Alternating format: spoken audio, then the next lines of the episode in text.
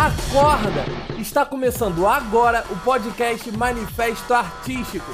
Aqui, diversos artistas compartilham com você as principais experiências e desafios para te ajudar a dar um boost na sua carreira. Boa noite, galera. Então, hoje a gente está aqui com o nosso primeiro episódio do podcast Manifesto Artístico. E para quem não sabe o que é Manifesto Artístico, é basicamente um meio que o artista, ou o movimento artístico, no caso, ele encontra para se expressar, expressar uma opinião, expressar alguma coisa importante, levantar um problema ou coisas do tipo, falar sobre o que, que o manifesto diz ou como se o como o artista se posiciona. Então, basicamente, essa é a ideia aqui do podcast. E hoje a gente está aqui com o João Costa, ele é ilustrador. E boa noite, João. Boa noite, meu lindo. Tudo tranquilo?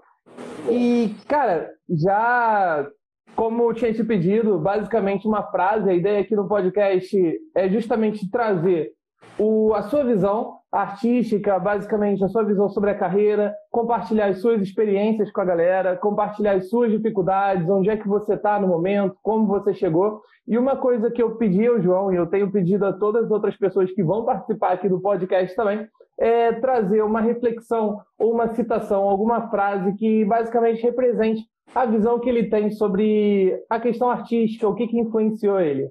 Então, solta o verbo aí, João. Vamos lá.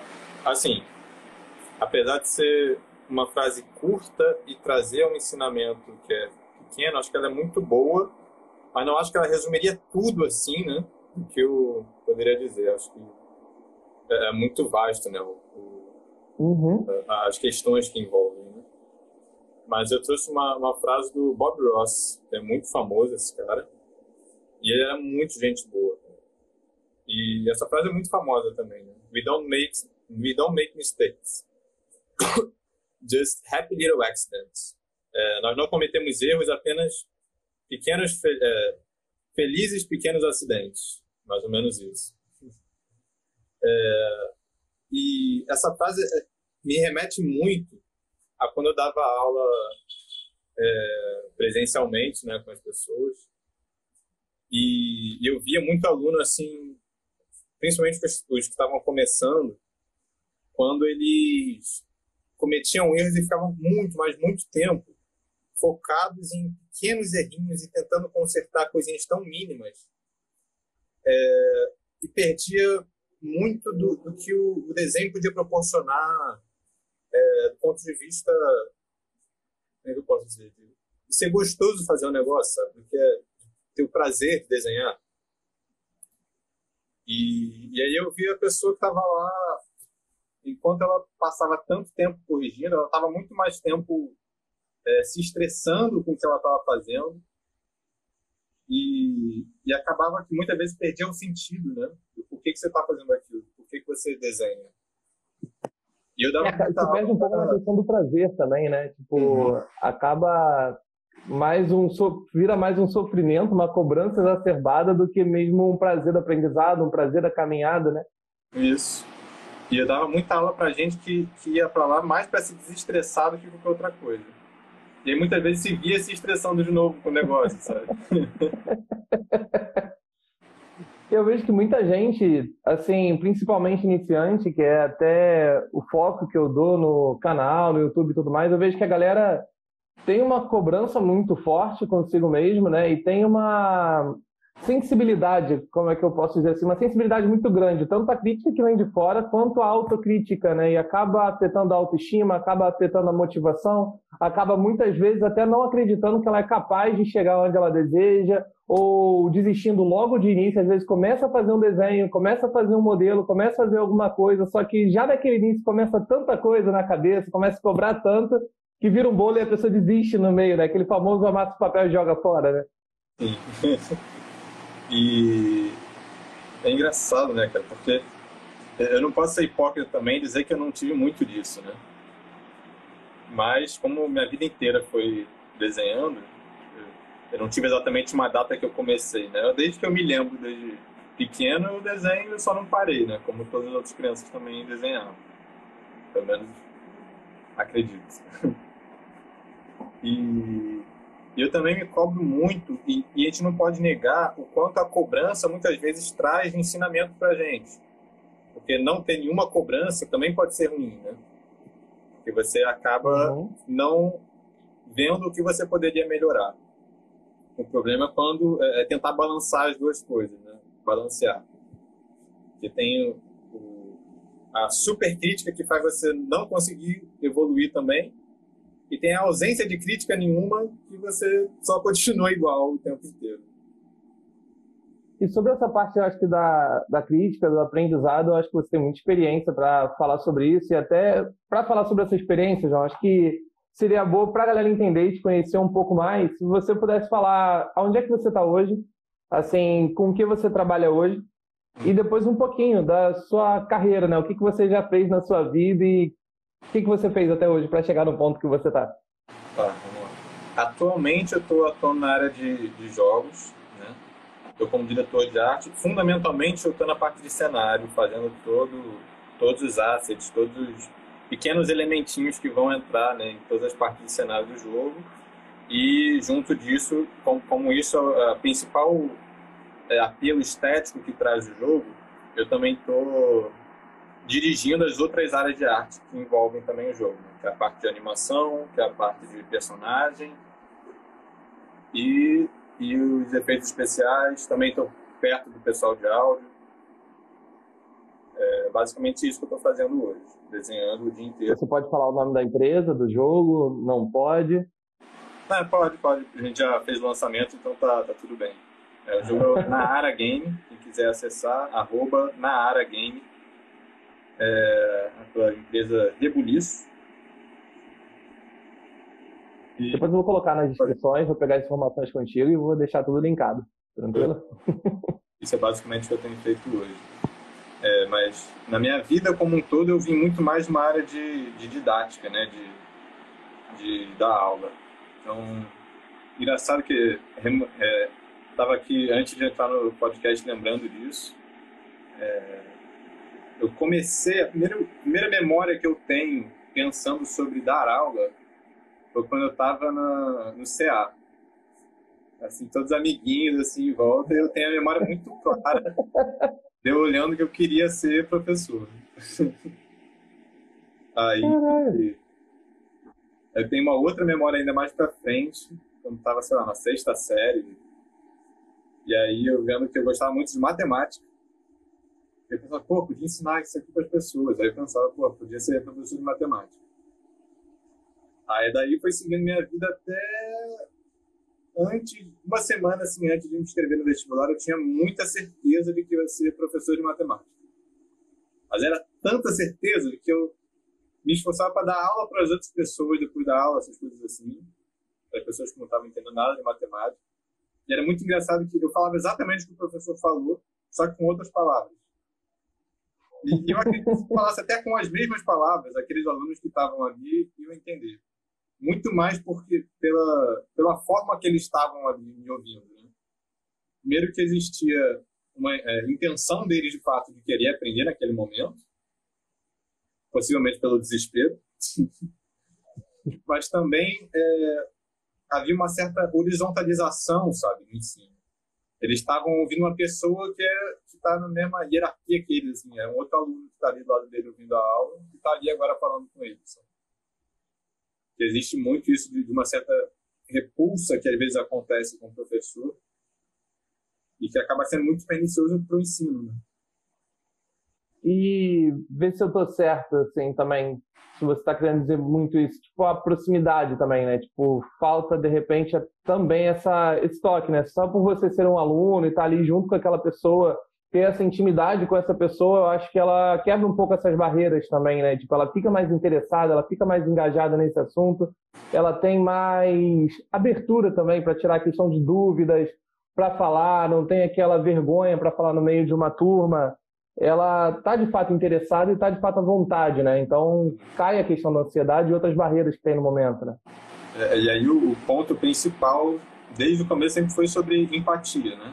Sobre tentar uhum. entender. Uhum. Muitas vezes não era nem a dúvida, mas a dor que ela estava sentindo quando não estava entendendo alguma coisa, sabe? E aí o que impedia ela de entender não era o raciocínio lógico que estava envolvido, mas porque ela, quando eu via aquele assunto, sentia alguma dor, talvez envolvido com o professor, respectivo ou não, mas que causava um certo bloqueio. E, e aí eu fui seguindo até, como eu disse antes, até uma semana antes de me no vestibular, eu decidi mudar completamente a, o meu caminho, né, e, e fui para design. E não me arrependi nem um pouco, assim, foi uma, uma mudança bem certeira, porque envolvia é, o design em sua essência, né, ele é interdisciplinar. E essa interdisciplinaridade sempre me envolveu muito, né? tanto de, de, todas as áreas que eu gosto, sabe? desde música, desenho e as outras áreas também. Eu gostava de todas as matérias, apesar de não ser bom em todas elas, eu gostava delas. Às vezes eu ficava pensando, pô, eu queria saber isso, cara, eu queria ser bom. é... E aí, indo para essa área interdisciplinar do design, eu conheci muitas outras coisas que me deram um outro know-how, assim, sobre... É... sobre o que é ter empatia né, com as pessoas, e trouxe um, um, outro pensamento sobre o desenho também, que eu já, já cultivava um pouco na época. E que, inclusive, eu comecei a ter aula de desenho antes de entrar no ensino médio. Inclusive, indico isso a todas as pessoas, existe uma certa repulsa, assim, por é, ter aula de desenho, no sentido de tirar o mérito do seu aprendizado. É muito comum isso, até porque eu também sentia isso um pouco, né? antes de entrar na aula, eu ficava, caraca, uma das primeiras coisas que as pessoas perguntam quando você faz um desenho é, pô, você faz aula? Aí se você falar que não, show de bola, você tem aí um status maneiro, caraca, o moleque fez isso aí sem ter aula nenhuma. Agora o cara fez aula. Autodidata, né? O cara que ah, é o, cara fez aula, autodidata que aprende sozinho. O cara fez aula, acabou com todo o mérito de tudo que o cara fez. cara, isso é muito louco, porque é, só abrindo um parênteses aqui rapidinho, que eu esqueci de falar. É, quem quiser, galera, pode soltar as perguntas aí, a gente vai estar tá respondendo, vai incluir na, aqui na live. A ideia é justamente ser um podcast ao vivo é para poder interagir, tipo, o pessoal se conhecer, tranquilão. Então, quem não tiver, aparece na próxima aí, que você está ouvindo gravado, pode tirar suas dúvidas no próximo podcast. É, bota no comentário Mas, aí também, que a gente responde depois. Também. e voltando para o que você tinha falado só do curso, né? Tipo, eu vejo que é um pouco diferente isso das áreas. Eu, eu percebo isso também no 2D, no, no desenho. As pessoas têm muito isso com o curso, né? Dessa, desse preconceito, assim, entre aspas, com o curso. Mas muito louco é que no 3D, cara, isso parece ser um meio contrário, sabe? Parece que as pessoas querem aprender, mas não tem muito acesso sabe? Tipo, às vezes o curso é muito bom, só que é muito caro e o cara não sabe se ele quer investir mesmo naquilo, né? É tipo um cursinho de desenho que o cara pode experimentar, barato, velho. Até que hoje está fluindo mais com os sites que vendem aqueles cursos a 30 reais, é uma excelente entrada. Mas eu acho que isso difere muito também, é muito louco, porque de cada meio artístico isso difere, né? Tipo, música, desenho 2D, 3D, animação, VFX. Eu acho que a acessibilidade a esse conhecimento é muito diferente e a forma que as pessoas enxergam essa acessibilidade também é diferente, né? Se elas querem fazer, se elas não querem fazer, o que, que impede, né? Mas eu acho que é muito importante também. É, e hoje em dia, pelo menos, é, a educação, de certa forma, se democratizou muito mais do que há, há 10 anos atrás. Muito uhum. mais, muito mais. Principalmente por conta do YouTube, né? E conteúdos gratuitos. E é, pela melhora da internet também, né? A internet era muito ruim há alguns anos atrás, pelo menos aqui no Brasil, né? E, e aí é, a mudança também da perspectiva de, de tempo que você gasta no YouTube, né? anos atrás tinha meio que um tabu sobre o tempo que você pode botar no YouTube, porque senão as pessoas não vão ver, né?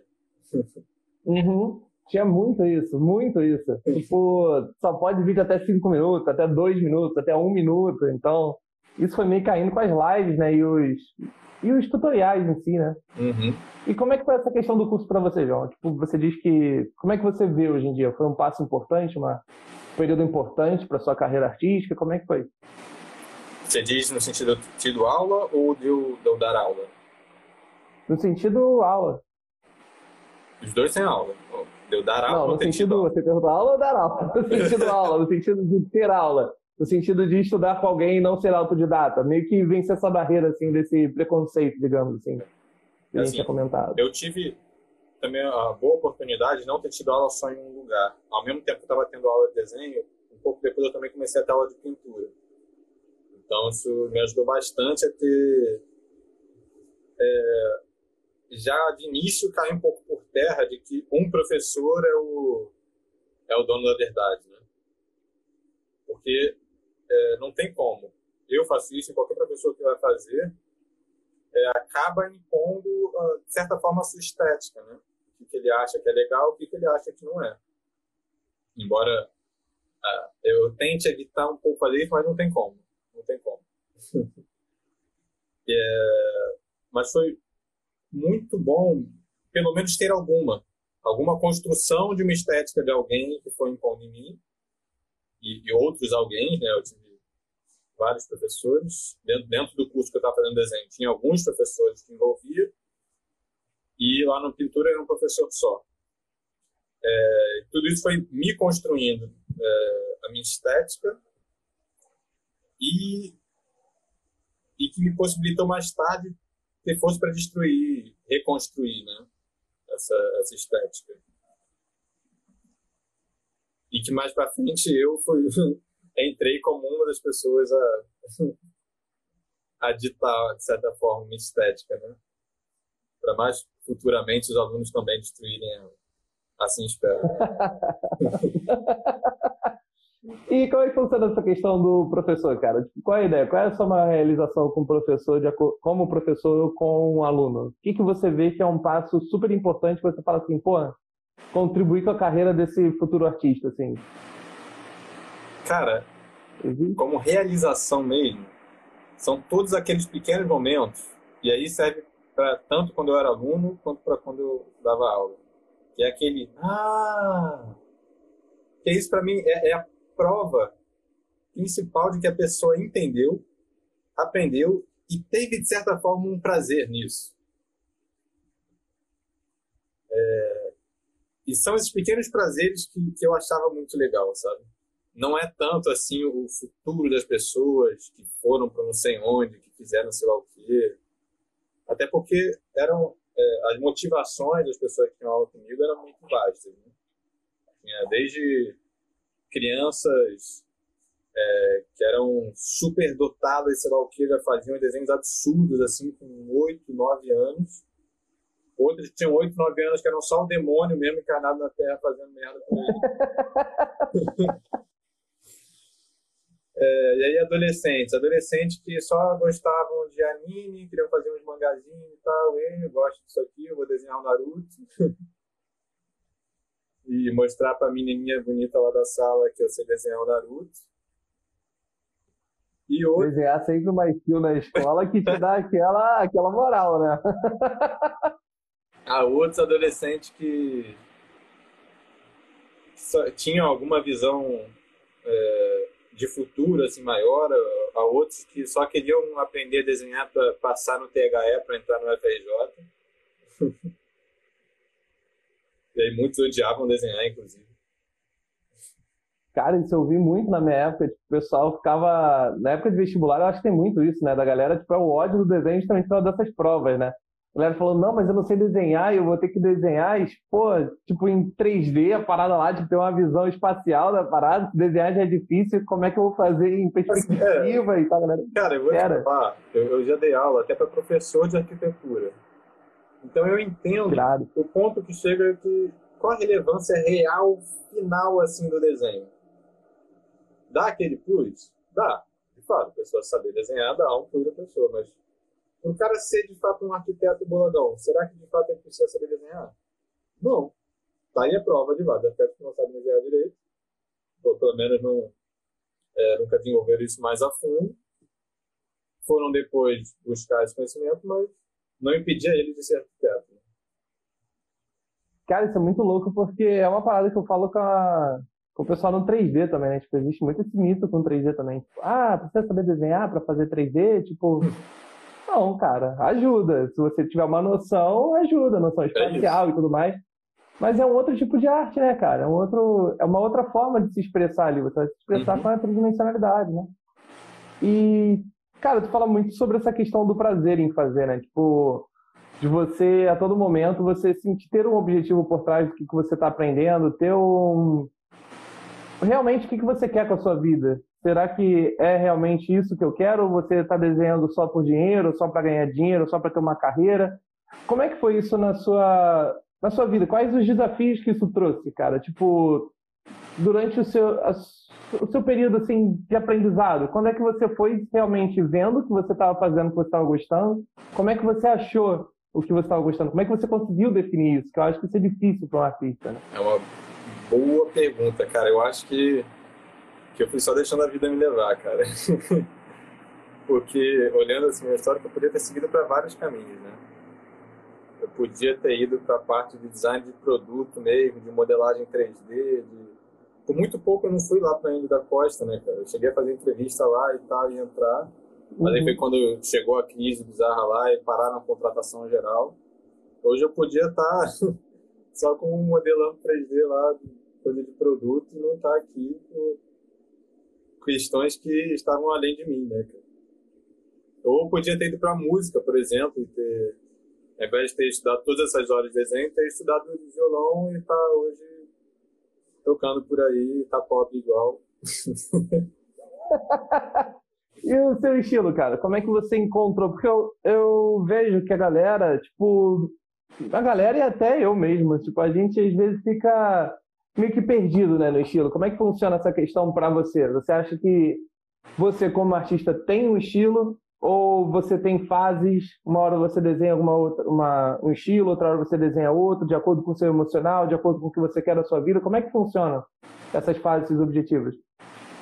É uma boa questão. Acho que estilo, assim, do ponto de vista gráfico, eu acho que ele está separado do artista. Como assim? Se você for olhar todos os desenhos que eu tenho, você vai encontrar vários Joãos diferentes, né? E não é que são vários João diferentes, são vários estilos diferentes que eu sei me apropriar deles. Né? Óbvio que eu acabo uh, fazendo eles de uma determinada maneira, e se outra pessoa fosse tentar é, fazer esse mesmo estilo, faria de algumas maneiras um pouco diferentes, né? De acordo com a sua concepção estética. Acho que tem essa coisa assim mais por trás de tudo, que é a sua concepção estética do que você acha mais legal ou não. Né? Que, que varia assim coisa muito mínima, desde a curvinha que você acha mais interessante, a textura que seja, sabe? E até o vício muscular envolvido na, na sua mão, na hora que você faz o, o desenho. E a parte emocional, assim, você acha que interfere muito no que, que você vai desenhar? Ou é mais. Porque, porque eu estou te perguntando essas coisas? Eu acho que, vendo do lado do ponto do iniciante, da pessoa que está começando, está procurando um traço, está procurando um estilo, né? O pessoal geralmente fala assim, ah, vê o que você gosta de desenhar ou decide o que você vai desenhar para aprender. No início, eu acho, pelo menos, que é assim no desenho. Se eu estiver errado, você me corrige. A pessoa começa a desenhar um mangá, aí depois ela aprende a desenhar realismo, depois ela aprende a desenhar outro estilo, já vi vários cursinhos assim. É, você diria para essa pessoa que está começando agora? Como é que ela, que está nesse início, como é que ela encontra esse estilo dela e qual o caminho que ela segue, assim, segundo a sua visão? Perfeito. Acho que é algo que se aproxima muito do que é, tem se apropriado também a pedagogia para ensinar as coisas mais variadas, que é justamente esse caminho do, do que você gosta. Então, se você for olhar muito pela escola da Ponte, ela tem muito isso também do, do do aluno que quer se aprofundar num assunto porque ele gosta dele. Né? Então, ele gosta muito do Thor. Aí o aluno gosta muito do Thor, aí ele começa, daí ele vai para a mitologia nórdica, aí ele vai estudar sobre trovão, aí como é que o trovão é produzido, e aí começa a entender a geografia lá do lugar, como é que eram as coisas, começa, entende? Como uhum. de, de, um pequeno assunto do que você gosta é capaz de você chegar a, a, a ramificações muito grandes. A mesma coisa acontece no desenho. Você começa a, a desenhar as coisas que você gosta. E aí isso já te gera um prazer, porque olha que legal, consegui fazer isso aqui que eu gosto. Pode não estar a coisa mais perfeita do mundo, e nunca vai estar, porque você sempre vai olhar e achar que está ruim, não adianta. Sempre tem que melhorar alguma coisa, né? Tipo, é aquela, é aquela premissa, acho, do artista é quando a arte está pronta, ela está pronta. Tipo, deixa ela pronta. Porque se você não deixar, ela nunca vai estar tá pronta. Tu vai estar tá estudando daqui a 15 anos, você vai olhar para ele e falar, pô, deixa eu ajeitar isso daqui. É, e aí, dentro do que ela gosta, obviamente é importante ela conhecer outros artistas, eu acho isso imprescindível, sabe? Não ficar fechado em uma coisa só.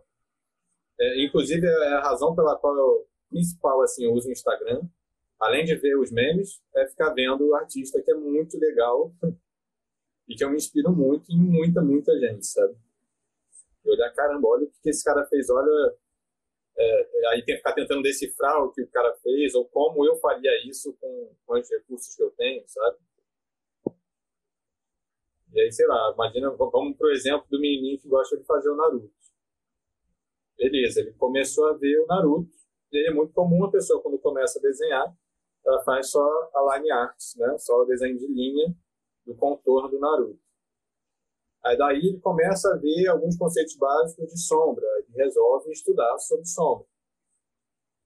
Aí dentro disso ele começa a ver, sei lá, coisas de composição. Eu já vi muito, por exemplo, gente que tinha muito desenvolvimento anatômico de pose, assim, super legal, porque desenhava muito, mas muito Homem-Aranha, cara. Irado. Muito. E Homem-Aranha, ele tem essa característica, né, de umas poses bem exageradas, assim, bem, bem dinâmicas, né? Bem aracnídea. é... Isso, pô, cara, era fantástico, assim, quando eu via isso nesses alunos, assim, porque você via o gosto nele e, e aquela esperança que batia em mim de que, caraca, ele vai levar isso pra longe pra caramba, sabe? Uhum. E a forma que você está falando, cara, eu acho muito importante isso, porque isso eu acho que de fato derruba muitos mitos, e mitos que até eu vivi também, tipo, eu passei muito por isso, de acreditar que você só se torna artista quando você só você consegue fazer alguma coisa. Tipo, eu acho que no desenho é quando você consegue reproduzir um retrato, né? Tipo, quando você consegue copiar a pessoa igual, nossa, aquele cara é um puta artista. E no 3D é o realismo, né? Tipo, caramba, quando você consegue fazer um lookalike, nossa, aquele cara ali é muito foda. E eu acho que isso durante muito tempo na minha carreira mexeu muito comigo, sabe? De como você se reconhece artista, quando você se reconhece artista, será que é mesmo quando você conseguir fazer o lookalike? Será que é mesmo quando você conseguir copiar o retrato? Tipo, isso que eu queria entender, como é que foi esse seu processo? Quando é que você se reconheceu como artista? Quando você olhou e falou, puta, cara, agora eu sou um artista mesmo, agora é... Eu sou um artista, tipo, essa é a minha carreira aqui, é isso que eu faço, é dessa forma que eu me expresso. Aí entra a questão polêmica do que é ser artista, né? E aí? Esse artista Foi fundo. aquele que faz arte. Aí entra outra polêmica, o que, que, que é arte, né? E aí, e aí, se ela existe, do que, que você do que você define ela como como como arte? Então vou te fazer outra pergunta. Você se caracteriza um artista? Não sei. Mas acho que sim. Eu acho que tô mais pesado. mais artesão do que artista. Eu, eu gosto mais de, de, quando você dá um nome mais preciso para as coisas. Então, eu me vejo uhum. como um ilustrador. Eu faço ilustrações. E quando é que foi esse... Porque o que eu tô te perguntando justamente, certo, entendo isso que tu falou da arte, eu concordo, concordo assim totalmente da questão do dessa discussão sobre o que é arte, né, sobre o que é o artista, ao ilustrador de fato. Eu concordo com você também que ele fica bem mais tátil de saber o que, é, o que a pessoa faz. Então, assim, quando que você olhou e você se reconheceu, então, como ilustrador? Como você olhou e viu isso como carreira? Você se reconheceu como ilustrador? Como foi esse processo? Cara, acho que não teve um... Acho que não teve um ponto de virada, assim, uma chavezinha virou ponto, agora eu sou artista. Uhum acho que foi foi só caminhando mesmo junto com, com o desenvolvimento da vida. Porque, como eu falei, eu sempre desenhei desde pequeno e só nunca parei. Então, como é que eu defino, por exemplo, quando que eu comecei a desenhar? Né? Quando que eu, eu olhei e falei, ah, agora sim, de fato, eu estou fazendo desenho. Cara, eu acho isso interessante. Eu tô te perguntando porque existem pessoas que têm essa virada, existem pessoas que estão, às vezes, estudando, começou a estudar, sei lá, desenho com 16 anos e tem 20 e poucos anos e fala, às vezes, pô, será que não dá tempo de voltar para aquilo? Será que não dá? E como é que eu me reconheço? Como é que eu entro nessa área? Como é que eu sei que eu sou ilustrador? E tem, às vezes, pessoas muito fodas já, que tem desenhos muito fodas, que falam, caramba, cara, irado e tal. Ah, não, foi só um desenho, foi só alguma coisa. E fala, caralho, velho, tipo, tem bom potencial para ser ilustrador, você não se reconhece como tal ainda, sabe? Então, é por isso até que eu te perguntei justamente como é que foi o seu processo. É muito louco ver que foi tão natural, assim, sabe? Tipo, muito diferente, muito irado, assim. Uhum. É uma outra forma de experiência, é um outro ponto de vista, né? É, e é uma coisa assim que em um momento me preocupava ou me travava por alguma razão, né? É, que eu acho que existe bastante dessa pressão de agora eu sou um ilustrador, agora eu não, eu não sou, agora eu sou, é, quando envolve uma questão profissional. E aí você quer se vender para uma outra pessoa. E aí é uma outra questão complicada dentro é, dos artistas, né? É como é que um artista vai saber se vender para uma outra pessoa? Porque a primeira coisa que ele pensa é, cara, eu sou muito ruim. Como é que eu vou vender uma coisa que é ruim? Aí a pessoa vai se sentir enganando o outro, sabe? Sendo que ela pode ou não ser ruim no que ela está fazendo. Só que acho que diverge assim um tanto do, da, da, realidade, a forma como o artista se enxerga. E como é que foi isso para você, cara? Passou como é que foi isso durante a sua vida? Quais foram os maiores desafios que você teve como ilustrador? Agora foi direto. como ilustrador. Eu acho que eles começaram mais a surgir agora mesmo nesse, nesse trabalho que eu estou agora. Eu comecei tem quase dois anos. É... Porque acho que agora eu estou, de fato, com a função ilustrador, né? É, a coisa principal que eu faço é ser ilustrador de sei lá o quê. Mas aí o que define é uma empresa e que é coisa que eu estou fazendo. Apesar de eu, de eu, fazer isso antes como um hobby, não era minha profissão de fato, é, aí começaram a surgir de fato muitos desafios. Né? Porque era uma visão de uma outra pessoa que eu ficava tentando imprimir, só que uma pessoa que não era de arte. E aí já começa a ver os problemas de comunicação, porque as palavras elas variam muito de sentido de, de uma área para outra, né? E aí, famoso tipo, briefing, cara, o que, que o cliente quer? Aí chegava assim, cara, a gente quer um estilo mais cartoon. Ponto. Esse é meu briefing. Como é? aí, cartoon. Aí você olha a infinidade de gama que é o cartoon, né? Cara, eu acho que isso daí a galera. Eu acho que isso é muito importante até saber definir esse, essa etapa, né? Tipo, tem um negócio quando você tá artista sozinho, você, é o que você falou, quando você tá fazendo por hobby, por prazer, por livre expressão, ou quando você tá entrando no mercado de trabalho, né? Que nem você falou, tem que se comunicar com uma outra pessoa. Então, acho que o cara que ele quer seguir essa carreira, seguir como um profissional nisso, é importante saber cada vez mais treinar esses, chamam de social skills, né? Tipo, essas skills sociais de saber se comunicar, de saber falar o que você deseja e saber também ouvir e procurar saber o que você precisa, né?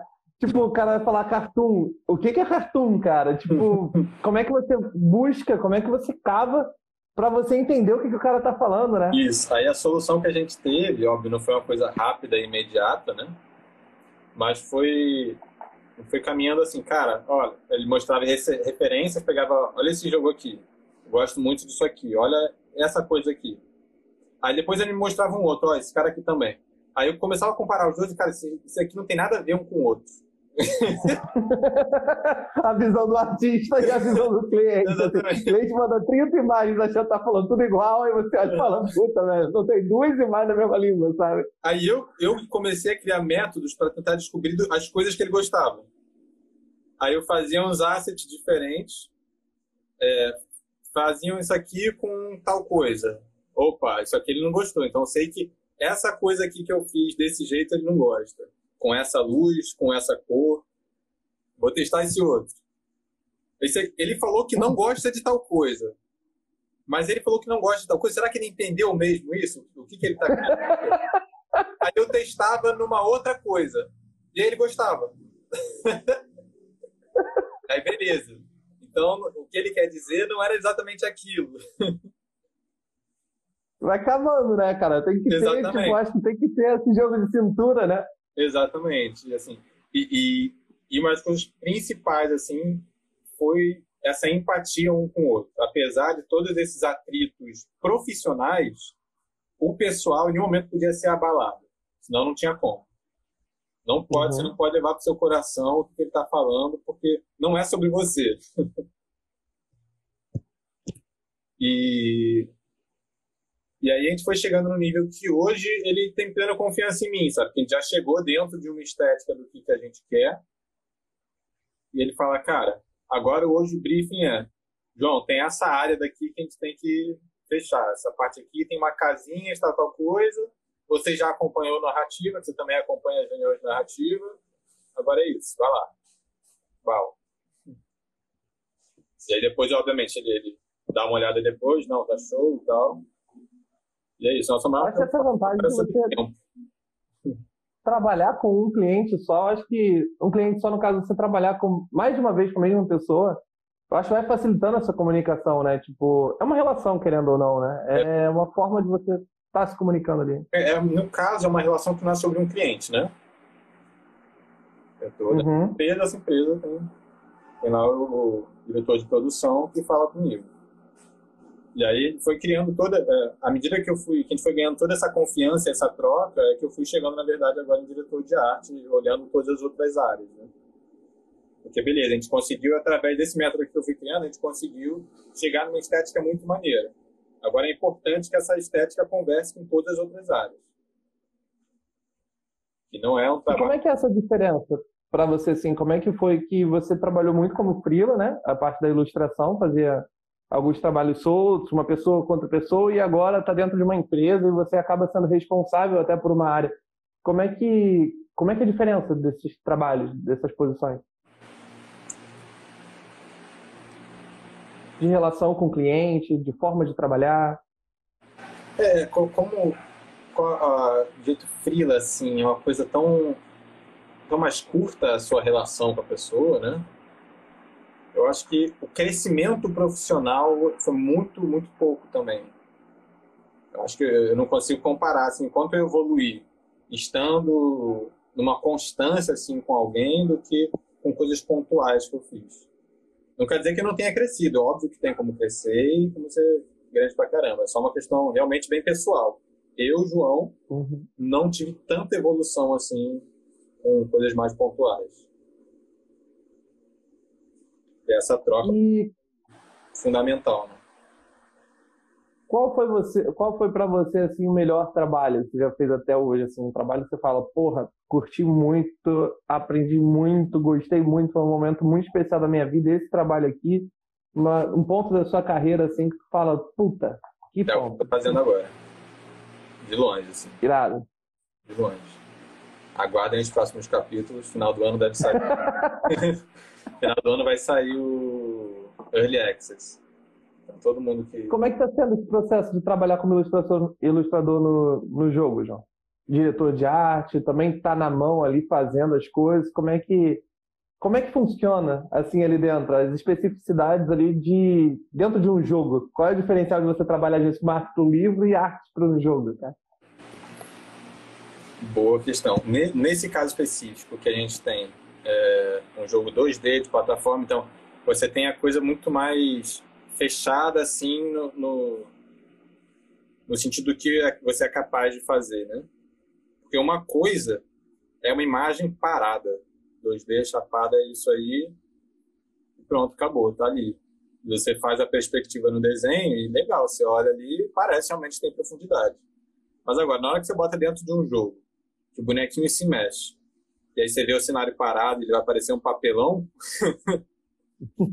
Entram outros desafios aí, né? De tentar separar em camadas, ver quais camadas que você vai separar.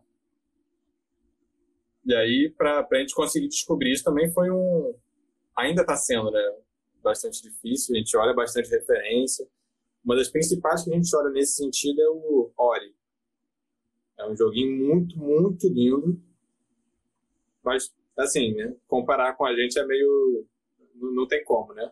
Você vai olhar depois os créditos, fica duas horas passando só de nome de pessoa. a gente vai olhar nossa equipe ativa, não tem 20 pessoas, tem, sei lá, 11. é complicado assim cara, no de jogo indie, né? E a gente ainda, eu dentro do jogo indie, a gente é uma equipe bem grande, sabe? Muito comum ter cinco pessoas, sei lá, fazendo o jogo. Não, indie é um estúdio, né? Tipo, 11 pessoas já é gente pra caramba pra trabalhar. Já tem um, dois anos de desenvolvimento, não é? Isso. Para um jogo indie, é. Muito tempo, pô. E que você. Eu tava, acho que outro dia, você chegou a comentar comigo a questão da composição, né? Tipo, o, quando você faz 2D, você faz uma ilustração 2D e tal, você tem estudo de cores, tem estudo de anatomia, de todo esse processo. Também tem o estudo de composição, que é muito importante. Mas eu lembro que você estava mexendo com a composição também no universo um pouco tridimensional, com bidimensional, aí surgiram vários desafios nessa época, tipo, conta aí como é que foi isso, quais esses aprendizados, assim, quais esses desafios de um ilustrador que entrou para fazer 2D, entra às vezes com 3D, surge um monte de coisa aí, tipo, como é que funciona? Esse desafio começou, a gente começou de fato a ver isso no ano passado, quando, beleza, João, vamos tentar agora compor uma cena dentro da Unity. Aí, beleza, a gente fez os assets, que eu achava que já era suficiente a quantidade de assets que eu fiz, depois que a gente viu que falta muito. E aí, a forma que eu tinha pensado na minha cabeça super funcionava. E aí, e ele pensava, pô, sei lá, três horinhas, será que a gente mata isso? Aí a gente foi varando a noite, já tinha mais de cinco horas que a gente estava fazendo aquilo e estava longe de chegar no, no resultado que a gente imaginava, né? Sem contar a questão estética que estava muito ruim, as coisas não casavam muito com as outras. Né? E aí, à medida que a gente foi avançando e melhorando, né? A gente foi repensando outras coisas, diminuindo muito o nosso trabalho e e passando alguns trabalhos de outros lugares. Então, por exemplo, a gente pensava que seria muito legal a gente fazer as luzes todas de todos os assets só na Unity. E não focar em fazer as luzes já nos assets. Putz, cara. Essa foi uma das coisas que deixou o jogo mais feio. Enquanto a gente não deixava as luzes direto nos assets, ficava ruim. Óbvio que tem outras maneiras de se fazer isso. Para ficar muito bom mesmo com a, a luz na, direto na Unity mas para fazer isso, você precisa de outros artistas fazendo o que a gente chama de é, normal map para iluminar de acordo com o negócio certinho lá onde vai bater. E, cara, isso dá um trabalho para uma equipe gigantesca, não a nossa, que é pequena. Né? E basicamente você entrou como ilustrador, mas também teve que desbravar o 3D, né, cara? Tipo, outras ferramentas que você não conhece, né? Eu acho que isso é importante, eu acho que deixar claro até para o pessoal que está começando, quando você entra numa empresa, entra num novo trabalho, você vai se deparar com novas ferramentas, né, cara? Tipo, quase sempre você vai estar tá desenhando um programa e vai ter que aprender um outro. Tipo, hum. eu acho que às vezes o pessoal fica até com medo de falar, nossa, eu não sei ferramenta suficiente para entrar no mercado de trabalho. E, tipo, velho, bota na tua cabeça que eu acho que você nunca vai saber ferramenta suficiente para entrar em qualquer trabalho, né? Você, eu tenho algumas vários assim. aqui, assim, só de ferramenta de, de browser mesmo, que a gente usa para organizar o nosso trabalho. Então, a gente tem o ClickUp, que a gente usa para organizar as tarefas. Aí tem o Airtable, que é para a gente dar upload nos assets e colocar lá, só asset gráfico mesmo. Aí tem outro que é o Milanode, que a gente usa para fazer é, board mesmo, é como se fosse um boardzão grandão que a gente vai colocando as, coisas para a gente se, se, organizar de um outro jeito. Aí tem outro que é o Miro, que a gente usa para fazer é, organograma de algumas paradas. Então, acho que uma vez eu te mostrei o, o fluxograma lá que os programadores estavam fazendo só das animações de, de andar, né? Era um negócio gigante, super complexo. Enorme. enorme, enorme. É, tipo, uma doideira, cara. Pra quem não tem noção, assim, é Imagina 300 variações de arte de uma pessoa andando. Tipo, do mesmo personagem, várias posições diferentes, e uma com traço para outra, indicando qual era o fluxo ali da animação. Basicamente era essa loucura, só que, tipo, muito desenho, né, cara? Muita ilustração, muita variação de ilustração. E, e, teve uma coisa assim que é fundamental, principalmente dentro de jogos, que é você não ter medo de jogar tudo fora, o que tá ruim. Ou pelo menos não é o que você queria. Cara, a gente fez isso algumas vezes. e assim, aí você olha o que a gente tem hoje, o que a gente tinha mês passado, mês retrasado, ano passado, cara, cada vez que a gente fazia isso, a gente viu o pulo que a gente dava, assim, pelos novos caminhos que a gente tomava. E aí, é se permitir também errar, né, cara? É aceitar o erro, né? Tipo, é olhar e falar, tá errado, já que tá errado, deixa eu tentar, já que é botar vezes, necessariamente tá errado, mas, pô, a gente consegue fazer isso aqui melhor? Vamos, vamos dar esse gás aqui e fazer isso aqui melhor? Olha esse outro caminho aqui que a gente viu, que é muito melhor, muito mais bonito e também gasta menos tempo. E essa questão do tempo, cara, que você tinha falado muito sobre o tempo, como é que você, como é que foi o desafio do tempo ao longo da carreira e como é que você foi desenvolvendo, quais estratégias você foi desenvolvendo aí para ter maior controle sobre o tempo? Eu acho que isso é muito importante para qualquer carreira, né? Tipo, quanto tempo leva? Sim, acho que isso está muito envolvido com aquela primeira frase que eu falei do Happy Little Accidents, de você aceitar uhum. os pequenos defeitinhos que tem. É uma frase que eu falo muito assim para os alunos, falava muito, era a coisa do, do macro ao micro, sempre. E isso é muito comum em todas as áreas, né? Até coisa de pesquisador, aí você vai ver gente sempre pensando do macro ao micro. E, e aí quando você está fazendo o macro da coisa e vai para o micro, você tem uma uma despreocupação muito maior com as coisas é, estarem mais erradas no começo. Porque você sabe que é no micro que você tem que consertar. E o micro está lá no final do processo, não no começo. Quando você começa a fazer o negócio já no micro, beleza, você consegue consertar uma partezinha pequenininha. Mas se esse micro que você fez agora tiver errado no macro, você só gastou tempo e vai ter que refazer tudo, né? Cara, é muito louco, porque, tipo, é uma coisa que a gente ouve muito, pelo menos na área do 3D, mas com outras palavras, assim, o pessoal geralmente fala sobre a etapa da blocagem, né? De você é fazer o maior, os grandes volumes primeiro, e depois você se preocupa com os pequenos. Tipo, ajeita essa parte primeiro, que ela é, a, o primeiro passo, né? E é muito louco como as, as áreas vão se cruzando e os princípios também vão se cruzando, né? Tipo, a forma de trabalhar, independente de qual que seja a área que você for trabalhar, muitas vezes se cruzam, né? Tipo, é isso que eu tô achando muito louco, das coisas que você tá falando assim, parece, tipo, mesma coisa que se aplica no que a gente faz, assim, no dia a dia também. Eu falo, pô, só muda as, as ferramentas e basicamente o resultado final, né? Só muda tudo, mas o princípio, assim, é muito louco como é parecido, né? É isso. E, cara, tipo, só. Eu acho que já fechando, justamente pelo tempo final, eu acho que é uma curiosidade que bate em todo mundo que conhece alguém, eu acho que principalmente a galera que está começando, justamente sempre batendo nessa ponta da galera que está começando, que eu acho que é o momento mais vulnerável do artista é, é esse início, assim, que tem tanta oportunidade, não sabe às vezes para onde é que está indo, ou troca de, de carreira, né? Uma pessoa que às vezes está numa área infeliz durante muito tempo e vai se realizar como ilustrador, como modelador 3D, como músico, qualquer parte que seja, que ele encontra uma diversidade de ferramentas e diversidade de resultados, assim. Eu acho que, cara, você como ilustrador, o que, que você indicaria hoje para uma pessoa que está começando, indo para a área de ilustração, quais ferramentas seriam essenciais assim para ela começar, para ela não se perder nessa vastidão de, sei lá, ter que comprar o top do mercado, assim, o que é essencial para ela começar e seguir? Tá, aí depende do que ela vai querer também, né? Vamos uhum. tá, focar no, no, que eu estou fazendo agora, que é desenho digital. A pessoa pensou, cara, quero fazer desenho digital.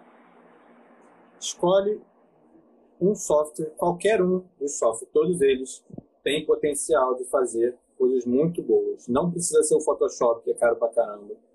Dá para fazer muita coisa muito boa com Krita, dá para fazer com GIMP, dá para fazer com inúmeros outros softwares. Mas eu, eu focaria principalmente nessa questão de escolhe um e fica nesse um durante bastante tempo. Porque todos os outros são variedades. E aí depois você só entende quais são as pequenas diferenças entre eles, sabe? Mas a, o conceito principal sobre a coisa, o, o, sair fora da caixa de, de é, do que, é um desenho tradicional para o desenho digital, que é, esse para mim é um dos principais é, uma das principais barreiras das pessoas quando elas entram no digital, que é isso que elas têm que vencer, que é tentar ver quais são os paradigmas que são quebrados quando você entra no digital. Né? Você entender que você tem camadas, que você pode, é, usando o mesmo pincel, fazer coisas muito diferentes, ficar brincando com outros pincéis. Você pode alterar a cor do que você fez antes. Você tem outras formas de mesclar a cor que você não tinha quando você estava fazendo no tradicional. E tudo isso é, é, já é, é, muito pano para manga assim, para estudar, sabe? E aí que, uma vez tendo entendido, migrar para qualquer outro software que você precise, em qualquer outra área, é, qualquer outra área não, né? em qualquer outro é, trabalho que você vai ter, é bem tranquilo. Recentemente, por exemplo, a gente pensou em mudar para o Concept. A gente acabou não mudando por outras razões, mas, cara, foi só olhar, procurar onde é que estavam as ferramentas que eu precisava, sabe? Não foi muito mistério. E ver o que, que ele apresentava de diferente dos outros. E a mesma e sobre a questão da, ah. Da caneta em si também, tipo, porque tem muita questão do investimento, né? Não só o software, mas também o que, que é uhum. o hardware, né? O que, que a pessoa vai investir, assim? uma caneta hoje em dia tem a questão do iPad, tem a questão também das mesas digitalizadoras com monitor. O que, que você indicaria assim, para uma pessoa que está começando? Tipo? Cara, existem muitas canetas que têm um custo-benefício muito bom. É... Não sei como é que está hoje por causa do dólar, né? Mas eu lembro de ter, sei lá, 200 reais por aí, você achava uma mesa muito boa, assim, funcionava tranquilamente no computador, sabe? Sem precisar de um, um tablet ou alguma coisa assim. Acho que isso é importante que você tinha falado justamente para a gente tentar trazer essa galera e tirar essas barreiras, né, que a gente estava conversando sobre a barreira artística de quando a pessoa se vê como real, realmente um ilustrador, a barreira justamente do dinheiro, eu acho que é muito forte. O preconceito de fazer um curso ou não fazer um curso, será que sou eu que estou aprendendo e tenho mérito por isso? Ou será que fazer um curso eu perco esse mérito? Então, acho que assim, é um papo riquíssimo para quem está justamente nessa, nessa fase. Também eu acho que é uma inspiração muito forte ver onde você está agora, tipo, como diretora, uma pessoa acessível, acho que a galera chegando lá, batendo um papo contigo, te mandando mensagem, chegando lá, acho que pode tirar as dúvidas, eu acho que pode, inclusive, é importante. a área tá aberto, tá, galera? É... Tirado. É só entrar lá no Discord, colocar tudo que vocês quiserem saber sobre o jogo, está lá. E é isso. Pô, depois me passa o link aí para botar nas descrições também para a tá galera poder acessar. Iradíssimo. Então, João, brigadão pelo papo. Valeu, Zaço, aí, pela força desde sempre, cara. Tipo, Valeu, meu lindo. De coração mesmo. Valeu. Então, tamo junto. E brigadão pela força pelo papo de hoje, cara.